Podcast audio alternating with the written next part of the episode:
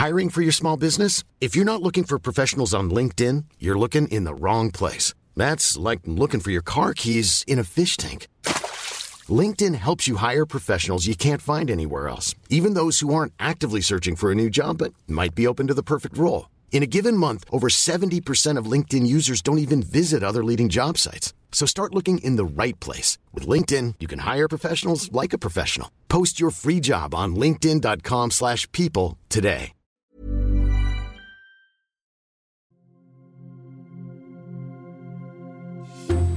On le surnomme parfois le Disney français.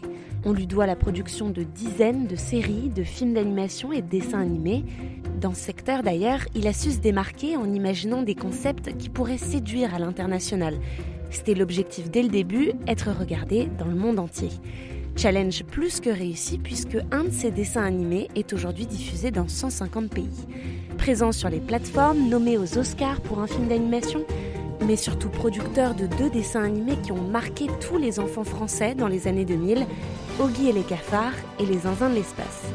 Faisons connaissance avec Marc Dupont-Avis.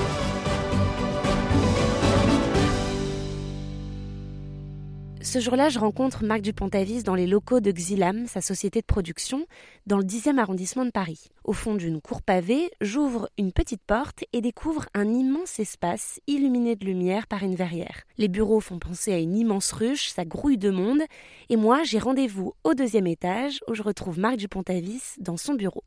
La conversation débute par la création du studio Xilam. En fait, euh, j'ai travaillé pendant 8 ans, de 90 jusqu'en 98, euh, pour le groupe Gaumont, où j'ai créé euh, des, nouveaux métiers à l'intérieur du groupe, très orientés autour de la production j'ai euh, créé, euh, enfin co-créé euh, Gaumont Télévision pour l'activité de production de séries, puis avec Gaumont Multimédia à partir de 94-95, on, on s'est occupé d'Internet, ce qui était un peu nouveau à l'époque, et puis un peu de jeux vidéo, et puis surtout l'animation, qui était un métier qui n'existait pas ou qui n'existait plus depuis très longtemps chez Gaumont. Et donc, on a créé cette division qui est devenue tout de suite un très très gros succès international, notamment avec les zinzins de l'espace. Euh, qui a été un peu un, phénomène à la fois en France, mais aussi aux États-Unis et ailleurs. Et euh, avec un principe de, dessin animé très impertinent, avec pas mal d'irrévérence. Et puis en 98, pour tout un tas de raisons, j'ai souhaité devenir indépendant. Donc en fait, j'ai euh, racheté à Gaumont la division d'animation que j'avais créée pour eux et que j'ai rebaptisée du nom de Xilam et avec laquelle j'ai pu poursuivre l'aventure. En France, c'était quoi l'état du dessin animé euh, globalement? Est-ce qu'il y avait euh, des dessins animés vraiment français? Ou est-ce que la production française était assez pauvre et on importait beaucoup de dessins animés? Enfin, C'est quoi le contexte à, l'époque? En fait, le, la naissance euh, d'un vrai secteur de l'animation a pris quelques années à se construire. Hein. Ça a commencé avec le plan Jack Lang en 84 ou 86, je me souviens plus, qui a commencé à, à, donner des moyens pour pouvoir créer en fait avant c'était très très artisanal voilà donc quelques entreprises commencent à structurer le, secteur mais au début des années 90, ça reste très très sage. On est plus dans des adaptations de contes. En fait, on fait beaucoup euh, des dessins animés qui rassurent les parents en les montrant aux enfants. Donc, on est plus du côté des contes du Père Castor ou de ce genre de choses. Père Castor, raconte-nous une histoire. Voilà, il y a assez peu de choses euh, très insolentes. La comédie n'est pas d'un niveau très, euh, sophistiqué. Euh, avec mes compères de l'époque, en 93-94, quand on commence à s'intéresser à l'animation, on voit que naissent aux États-Unis une tendance complètement nouvelle et assez radicale avec la chaîne Nickelodeon. Et le slogan de la chaîne Nickelodeon, c'est la télé interdite aux parents. Voilà. Et donc ça dit tout de l'irrévérence, de la liberté créatrice euh, tout d'un coup qu'on trouve. Et euh, c'est ça qui nous a inspiré. Et on s'est dit, il faut qu'on aille dans ce sens-là. Et on a lancé les, les zinzins l'espace, qui a été vraiment, qui a fait éruption sur le marché comme un, un, ovni, un objet euh, incroyable. France Télévisions prend un risque assez surprenant en nous accompagnant là-dessus, puis on les accompagnait par une chaîne allemande, etc., parce que ça coûte très très cher ces dessins animés. Et à la surprise générale, euh, ce dessin animé fait un succès monumental en France. Enfin, il est même devenu culte aujourd'hui. tous les, tous les trentenaires parlent encore avec beaucoup d'émotion de ce, dessin animé. Ça lance en tout cas un genre assez nouveau. Et puis derrière, effectivement, on enclenchera avec un autre succès encore plus spectaculaire à l'échelle mondiale qui sont Oggy et les cafards. Marc Dupont-Avis parle de l'irrévérence des dessins animés qu'il crée. Et cette irrévérence relève d'un registre comique bien précis. C'est le slapstick, un terme qui vient de l'anglais et qu'on pourrait traduire par bâton qui frappe. Pour mieux comprendre, on peut penser à Titi et Grominet, par exemple, une production américaine qui use régulièrement du slapstick quand Mémé course Grominet avec son parapluie, typiquement. Mais comme le dit Marc Dupont-Avis, ce genre comique est très populaire aux États-Unis, mais pas tellement en France. Bah D'abord, c'est pas qu'on l'aime, mais c'est qu'on ne savait pas le faire, puisque euh, les Tex Avery, les Chuck Jones, enfin tous ces grands noms de l'animation américaine qui ont fait la gloire de, tous les courts-métrages d'animation, les, films d'animation des années 40 aux années 60 aux États-Unis, sont des œuvres qui sont restées abondamment visionnées, consommées par le spectateur français. Euh, Tom et Jerry, aujourd'hui, ça continue à très très bien marcher hein, sur les chaînes françaises. Donc c'est pas qu'on n'aime pas ça en France, mais c'est qu'on n'a pas de ce savoir-faire. C'est un savoir-faire américain. Or, moi, ce que j'observe quand je me lance dans le dessin animé, c'est que les États-Unis ont arrêté de produire ce genre de choses dans les années 70 pour tout un tas de raisons compliquées, mais ils ne produisent plus ce qu'on appelle le slapstick. Alors le slapstick, c'est fondamentalement de la comédie qui repose sur l'antagonisme de deux ou de trois personnages qui pratiquent plutôt l'art de la poursuite voire de la baston, euh, plutôt que celui du dialogue. Voilà, c'est souvent des, choses muettes, mais euh, du coup, ça crée des animations extrêmement dynamiques.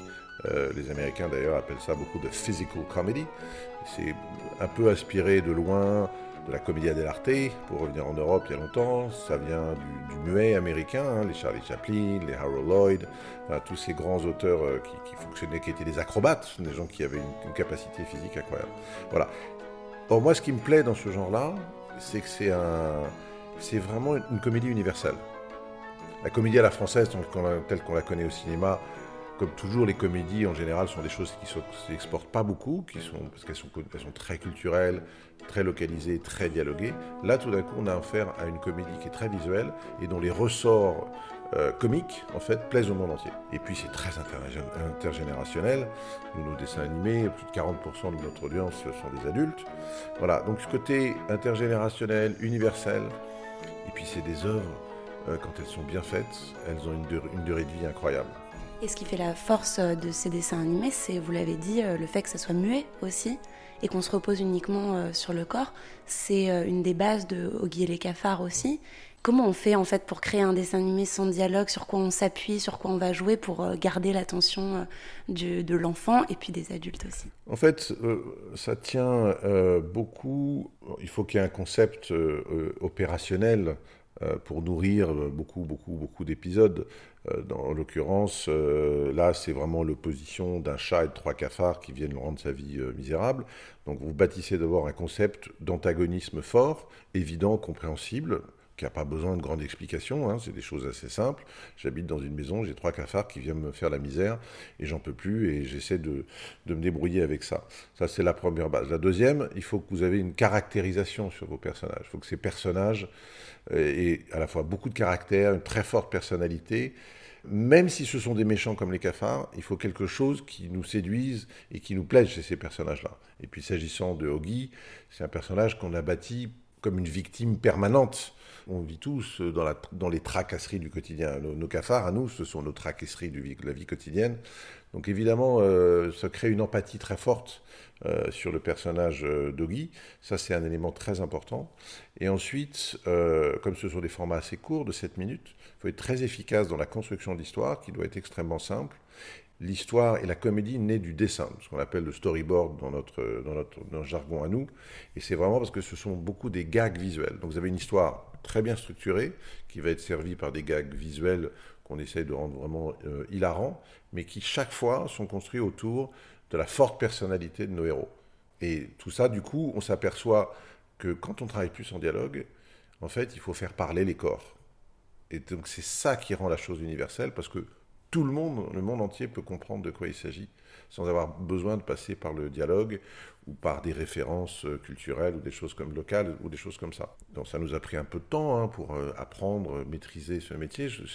vraiment, c'est une série qui a réinventé le, slapstick, euh, qui était un genre qui avait totalement disparu des écrans. Alors, Jean-Yves Rimbaud, qui a vraiment créé tout l'univers euh, de, Guy et les cafards, qui était un créateur génial, qui on devait déjà euh, la création des zinzins de l'espace. Il fallait que, contrairement au personnage de Tom dans Tom et Jerry, là on repart sur un chat de nouveau, mais là on voulait un personnage très débonnaire, très, très humain très anthropomorphe, il a sa chambre, il a sa maison, il a sa cuisine, il a ses ustensiles. un personnage auquel on s'identifie euh, extrêmement facilement. A l'inverse, euh, on voulait un trio de cafards et pas juste une souris et un trio de cafards qui ont chacun des grosses personnalités. Et l'idée, c'était de proposer un univers à la fois, entre guillemets, réaliste dans la structure de l'habitat, c'est-à-dire qu'il habite une maison dans un, lieu assez pavillonnaire, euh, très classe moyenne, entre, voilà, ce sont des choses universelles, universelles qu'on retrouve partout. En revanche, il y a deux choses qui font exploser ce cadre réaliste.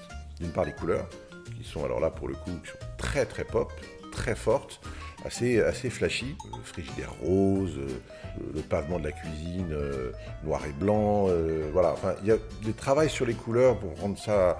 Moi, j'insiste beaucoup quand je travaille sur les dessins animés. Il faut vraiment qu'on ait une identité visuelle, colorée, chromatique très très forte pour accrocher le spectateur. on est bien, c'est ça, ça a apporté beaucoup de modernité aussi par rapport au slapstick traditionnel. Et l'autre chose qui fait exploser les cadres, c'est que dans le slapstick, tout est possible. Donc euh, tout d'un coup, si on a besoin que notre salon fasse 300 euh, mètres carrés alors que normalement il en fait 20, et eh ben voilà. voilà. donc on écarte les murs, on allonge les escaliers, on rend tout un peu excessif parce que ça raconte la perception des personnages au moment de l'action, au moment où ils sont. Et dans les noms aussi, il y a une histoire derrière ces noms qui ont été choisis euh, à la fois au Guy, mais aussi les trois cafards. Ouais. C'est des goûts personnels, ces, ces noms euh, que vous avez ramenés? C'était pareil, c'était avec euh, Jean-Yves, de la même façon que sur les zinzins, on avait été carrément chercher Iggy Pop pour faire la, la chanson du générique. Sur on, on, voulait garder un peu cette référence assez, euh, assez rock. Jean-Yves était un grand fan des Ramones à l'époque. Et donc il a eu cette idée euh, formidable que j'ai adoptée tout de suite de donner les trois prénoms des Ramones, euh, Joey, Didi et Marty. Alors même si le slapstick est avant tout un genre comique, il n'en reste pas moins qu'il s'adresse à des enfants. J'ai donc voulu demander à Marc Dupont-Avis si derrière cet univers très drôle, il cherchait quand même à partager quelque chose d'éducatif aux très jeunes téléspectateurs qui regardent Oggy ou les zinzins de l'espace. Bah, d'abord, quand on produit des œuvres pour les enfants, on ne peut jamais s'abstraire de la réflexion des valeurs qu'on transmet. On, peut être plus ou moins subtil euh, dans ce qu'on essaie de transmettre. Euh, moi, une, des choses euh, que j'aime dans le slapstick, c'est un peu le, mythe de Sisyphe, c'est quand vous tombez, bah, vous pouvez toujours vous relever. Il y a cette idée de, toujours essayer, de toujours reprendre. Le slapstick repose sur un mécanisme de, répétition où on recommence, on recommence, on recommence. Il y a quelque chose de... Moi, je trouve que si nos personnages sont parfois des victimes comme Guy, c'est des personnages qui se redressent toujours. Ils ont toujours un courage incroyable, ces personnages-là. Il y a autre chose dans slapstick que j'adore, c'est le monde dont rêvent euh, tous les enfants. Pourquoi? Parce que c'est un monde où on ne se fait jamais mal, où tout est possible, on peut faire toutes les bêtises possibles et imaginables, et on ne se fait jamais mal. Voilà, donc évidemment pas un monde réaliste, euh, on ne demande pas aux enfants de se comporter comme nos, comme nos personnages, qui seraient évidemment euh, physiquement violents, mais c'est pas ça l'idée. Donc il y a quelque chose de, du, euh, du défouloir, euh, euh, de, de, se réfugier comme ça dans un monde où on ne se fait jamais mal. Voilà, j'aime beaucoup ces idées-là que je trouve très très jolies, avec cette idée de, ce courage de, reprendre toujours, même quand on tombe, même quand on est en échec. Il y a quelque chose d'assez fort dans le message du slapstick. Et d'un point de vue de la narration, je me souviens, je parlais avec Bernard Derriès, euh, qui a beaucoup travaillé avec le Japon au début des années 80-90, et qui me disait ce que la France a apporté, ou en tout cas ce que notre vision a apporté aux Japonais, c'est l'idée euh, d'une narration où on n'est pas obligé de raconter tout sur les personnages. Les Japonais avaient cette tendance à vouloir euh, remettre les personnages dans une trajectoire de vie hyper logique où on explique tout, etc. Lui, il me dit on n'avait pas besoin de, de faire ça, on laissait des points d'interrogation, des mystères, etc.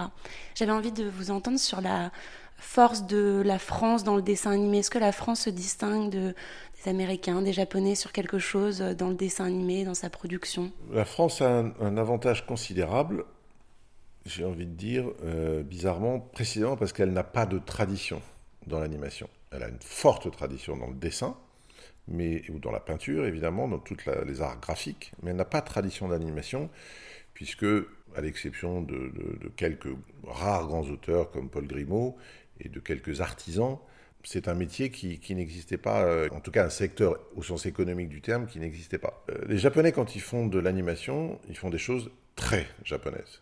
Les Américains, quand ils font de l'animation, ils font des choses très américaines. La force de la France, en fait, euh, c'est d'être un creuset qui a accepté et, grandi avec ses influences à la fois américaines et japonaises, qui les a euh, en quelque sorte digérées, complétées, les a mariées avec sa propre culture graphique qui, elle, pour le coup, est ancestrale, et qui fait que finalement les univers euh, de l'animation française sont des univers très singuliers, avec une forte identité, qui cherchent peut-être moins que les Américains et les Japonais à répéter les succès passés. Par exemple, on voit toutes les sitcoms de de, animés américains, ah, ils sont tous bâtis grosso modo par rapport au modèle des Simpsons. Il y a quelque chose de la reproduction. Les Français, ils sont incroyables et c'est aussi pour ça que souvent les, les, grandes majors américaines viennent chercher des talents français. On a une liberté, et plus, plus encore qu'une liberté de création, un ardent désir de renouvellement dans tout ce qu'on fait. Et peut-être qu'on est plus libre, alors parfois on l'est trop, mais peut-être qu'on est plus libre, qu'on s'affranchit plus facilement de, la, de, certaines grammaires imposées. Alors si Marc Dupont-Avis connaît très bien le monde du dessin animé, très très bien même, récemment c'est lui, sa propre personne, qu'il a cherché à mieux comprendre. En 2022, Marc Dupont-Avis écrit sa biographie, Destin animé. Il raconte son parcours pour tenter de dégager une logique sur le choix de sa trajectoire de vie liée au dessin animé. D'abord, j'ai mis du temps à comprendre. Dans un premier temps, euh, je pense que j'attribuais mon goût pour le dessin animé plus à une passion pour la matière picturale en général, parce que je suis quelqu'un qui aime euh, tout ce qui est dessin, peinture, de manière générale, les arts visuels sont des choses qui m'intéressent énormément. Puis en creusant, évidemment, on va, fouiller des choses plus personnelles euh, dans l'enfance. En faisant du dessin animé, j'ai voulu rendre aux enfants le rire que moi, j'avais pas forcément pu avoir quand j'étais enfant. De toute façon, pour faire du dessin animé, il faut avoir gardé une connexion un peu particulière avec l'enfance. Quand on garde une connexion particulière avec l'enfance, qui est entre guillemets un peu anormale, puisqu'on est censé en devenant adulte euh, un peu tourner la page, donc c'est forcément qu'il y a quelque chose d'irrésolu dans l'enfance, et le, dessin évidemment est une... Euh, est, un, est un médium euh, qui permet sans doute de réparer beaucoup de choses et de raconter des histoires aussi. de toute façon, les métiers de, l'art et de la création sont des métiers qui tirent toujours d'un instinct de, de, protestation. Le monde tel qu'il est ne nous suffit pas, il faut en inventer un autre euh, pour faire passer des choses. Merci d'avoir écouté cet épisode de Club Dessin Animé. Pour ne pas manquer les prochains invités, abonnez-vous à L'été dans vos oreilles, le podcast des séries d'été de 20 minutes. C'est gratuit et disponible sur toutes les plateformes d'écoute et sur le site de 20 minutes, bien évidemment. À très vite!